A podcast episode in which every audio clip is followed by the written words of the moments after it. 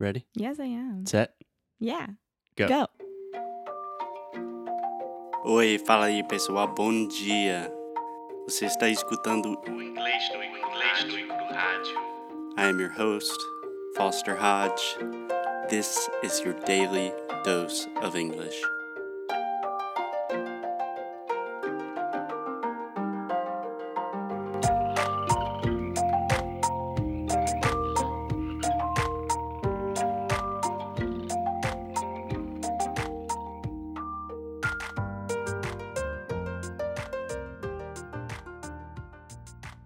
Hi. Who is that? Oh my God. Alexia is back in the USA. Yes. I How- can't sing the song from Bruce Springsteen that it's born in the USA, but I can try. You said you can't sing, but I you can can't. try. But I can try to make um how how do I say an uh, adaptation? You could say an adaptation. I think normally in English we say a cover. A cover? No. I wanna change the lyrics. Oh. Saying like Remix. I am in the USA. A remix. Hot and fresh out the kitchen, remixed. It's R. Kelly, who. okay. So, guys, I made it. We are going to talk about it, how I made it this Monday. But today, we are going to talk about another thing just because it's Friday and we are getting ready to have dinner in a little bit. That's right. So, just a little teaser of what is to come. Pretty much every time Alexia travels, but especially when she enters the US, shit hits the fan. That is a good expression in English, which just means everything goes terribly. Yeah. More or less a disaster.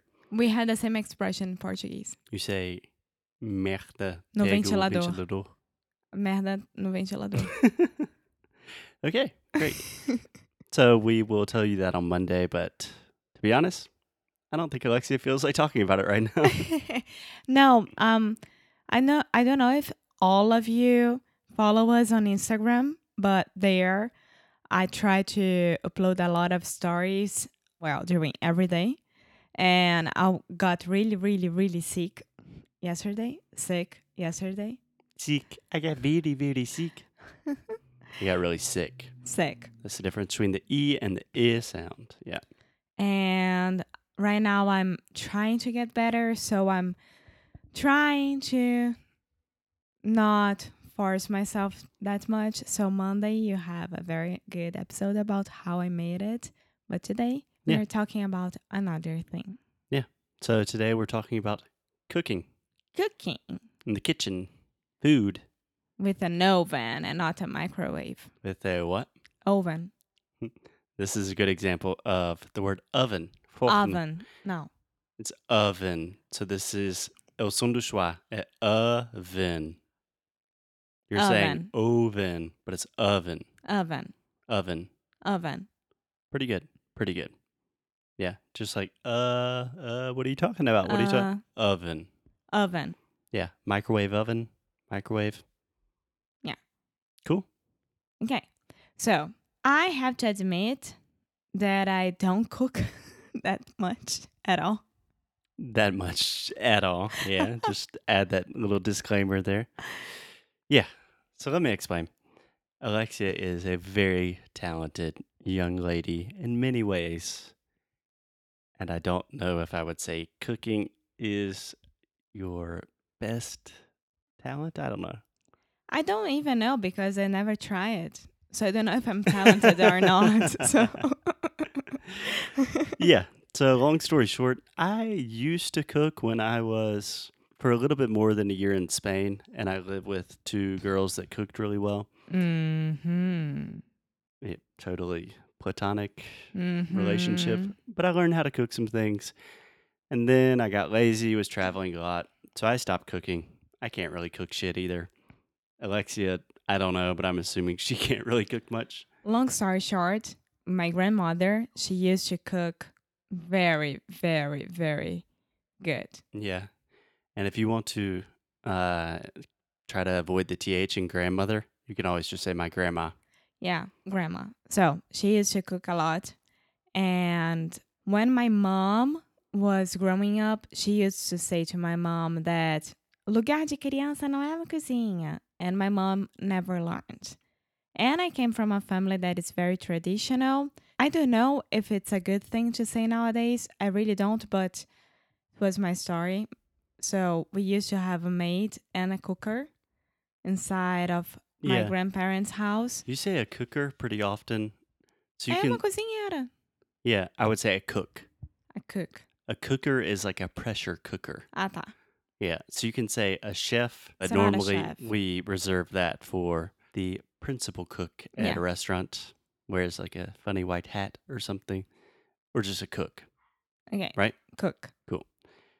So And and I never got a chance to learn. This is not their fault at all because I grew up and I could start learning by by myself, mhm. but I never had the necessity to do that. Yeah. But nowadays I'm really interested in starting doing that. Yeah. But I'm a really really afraid of fire. So afraid of fire. I'm very afraid of fire. Okay. I can help you in that part.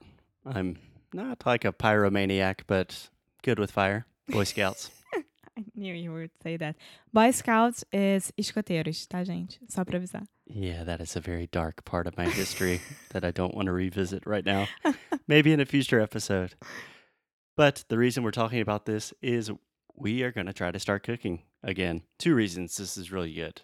First, great life skill that I think in general, I'm not saying Brazilians aren't good cooks because I think Brazilian food is some of the best food in the world. But just in general, in my circle of friends that I know in Rio and Sao Paulo, most of them aren't like the best sh- chefs, right? No.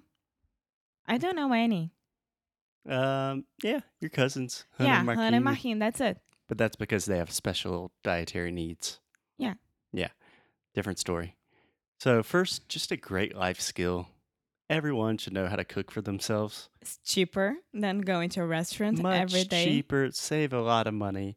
You can impress people on dates. It's great to have people around a table. And I do think that everyone should be good making one plate. Like, if you want to be good cooking risotto, you should do it. If you want to be good doing one kind of pasta, go for it. And you you got your specialty, you know? Yeah, I would say your, you could say your speciality. Speciality. Yeah. Um, yeah. I think if you could just cook one dish, it probably wouldn't be risotto. If you had to eat risotto every day, though. No, but I mean, know what imagine you you, mean, are I'm joking. inviting some friends at night. So I'm joking. I'm cooking. Yeah. Okay, what? My homemade pasta. Don't know. yeah. yeah, yeah. And the second reason I want to talk about this is just because most people, even if they're not gourmet chefs, they're still cooking breakfast and, you know, making scrambled eggs sometimes. Uh, That I can do. Yeah. And that's such an easy way to incorporate language into your everyday activity, Yeah, that's right. which is crazy because in Spanish, I know the words for all of these different spices and stuff because I was always cooking in Spain. In Portuguese, I don't know how to say like certain, I just anything in the kitchen, ask me what it is, and I'm like, mm, panela. I don't know either, even in Portuguese. So that's why we had to start right now. yeah, we're going to learn that shit right now. And then because of that, nowadays with my dad, my dad he can't cook like a Mhm. lot of cook, cook, Cook. The other U sound, uh, cook, book, push, put. It's he not can't cook, cook. Cook. He Yeah. can't cook that well. I mean, he could make some pasta or anything like this, but he's living all by himself. So we start trying Live Up. And Live Up is um, an office, right? From Sao Paulo. Yeah. Do you say live up in Portuguese or do you say live up? Live Up. It, but, well, I I can't say Yeah. live live up. I, I It's I one of the don't- difficult things of being bilingual is you start saying weird stuff in your native language. so live up. You guys should Google it for people who live in São Paulo and Rio. It's amazing. Amazing. The taste of it is like just cooked in front of me. It's so good. Okay. So what do they? The taste of what? What do they do? What does the company do? Um, they do comidas congeladas. Mm-hmm. Frozen foods. Yes, but it's not like frozen foods. It's not like you're buying a bag of pre-made coxinhas. at- Yeah, it's not like that at all. So they have organic food only and small producers, Yeah. farm um, producers. yeah. I think normally in the U.S. we'd say local producers Yes, or locally sourced. local producers. Mm-hmm. And they use a technology that it's from Italy called super freeze frozen. I don't know, super congelamento. Yeah. I'm not sure how we'd say that in English, but where is that technique from? It's from Italy. Oh, it's from Italy. The restaurant in São Paulo. No. It's from Italy. Elene. okay, so the first sound is Italy. i, i, Eh, like it, right? It. And then you're making the flap t, so you're not saying it, ali, you're saying Italy. Italy. So think of it as a Portuguese r, just like beauty, e, uh, beauty, para, beauty, boom, Italy. Italy, Italy. almost. Or Italy. you can think of it as an American d, Italy, Italy. much better, much better. It's Fr- so quite- it's from the, the the country of pizza. the U.S. no, don't you start with that. São Paulo.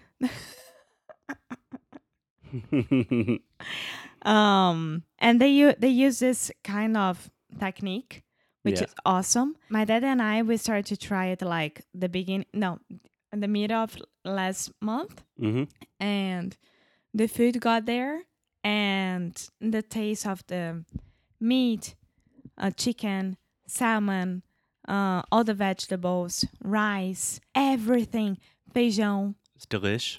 is delish. Yeah. And you can descongelar, unfrozen it. Yeah. We would Defreeze say it. unfreeze. Normally, we would not say that, though. We would just say, like, warm up, something like that. And you can warm up hmm in the microwave or using an oven. And oven. An oven. yeah. Okay. So let me make sure I understood this straight. Oh, and just one quick tip. We both said delish. Really, what we're saying is delicious. But if you're one of the cool kids, a lot of people say, like, oh, how are the tacos, man? You're like, ooh, delish. Spicy, but delish. Okay, so just so I'm clear, you are ordering food online. Yeah. Like you order, I don't know, enough food for a week, and then they bring you that food, you put it in the freezer. Then when you want to eat it, you just take it out, put it in the microwave or oven, and it's good to go. Delicious. That's it. Nutritious and delicious. Yes, that's it. And they have all the different kinds like vegetarian, vegan, low carb, and de bem com a vida. Cool with life. what does that mean? Like pizza and No, not like pizza, but you don't have to um, be Choose anything. like you're not afraid picky. of gluten or anything like that. Yeah. It's uh, normal stuff. My dad was is doing the low carb one, Mhm. and we have well, he has like hamburger de salmon, Salmon burger. salmon burger. Little crazy thing in English. Salmon is spelled S A L M O N, but for whatever reason, we do not pronounce the L. So many times when Alexi's in the States, she has said salmon or salmon, and it sounds like King Solomon from the Bible or Lord of the Rings. I can't Salmon. remember. Salmon, Yeah, but it's just salmon. salmon, Yeah. and with um, eh, I used to know how to say it. What? What- what? Tell me, tell me, what Mm. is it? Cauliflower. Cauliflower. So easy. I know. Cauliflower. Yes, cauliflower. Very similar. Very yes. similar. Cauliflower rice, Cauliflower. cauliflower. Cauliflower. Ca- cauliflower. Okay, so it's salmon with cauliflower. And the reason that we're talking about all of this, as Alexia has a little laughing panic attack, is because these kind of services, similar to Live Up, where they bring you food directly to your house, I'm not saying this in an arrogant way, but these things have been in the US for a few years now. Yeah. Wow. You don't have the the the culture of having someone cooking for for you guys and We like don't have the what? the culture. The Sorry. culture. The, culture. I I just arrived and I'm sick. I'm sorry. I know. She just arrived, um, yeah, more than two days ago. Hey. I'm just kidding. No, but we don't have the culture of like having a empregada or someone that's going to cook a lot of your food. Yeah, like your mom would cook a lot of food and she won't. That's it. Like Yeah. she will cook the dinner and maybe the breakfast, but you Yeah. are all by yourself for lunch. Yeah, for sure. We have a lot of those companies in the US. Some of them are very similar where they kind of just have you pre-made meal that you just put in the microwave or the oven and you're good to go. But we are doing one in the US called Blue Apron. It's probably the most famous. And an apron is the little dress that you put on when you're cooking. Avental. Avental. Ah, I never knew that word. And it's similar, but they just send you all of the ingredients and directions in the mail. So it's perfectly portioned. So, for example, if you need one onion, one piece of garlic, all of that is in the mail. And they teach you exactly how to make it. And it takes like 30 or 45 minutes. You learn how to cook, and you just get to have a great experience with the people you love Yes. Yes. or if you are cooking with someone you hate also cool Well, that's it. So this is our tip for tonight or for today. yeah start cooking and we'll let you know how it goes i was a betting man which i'm not i would say it's probably going to be fun but not going to go that well I think we'll be good.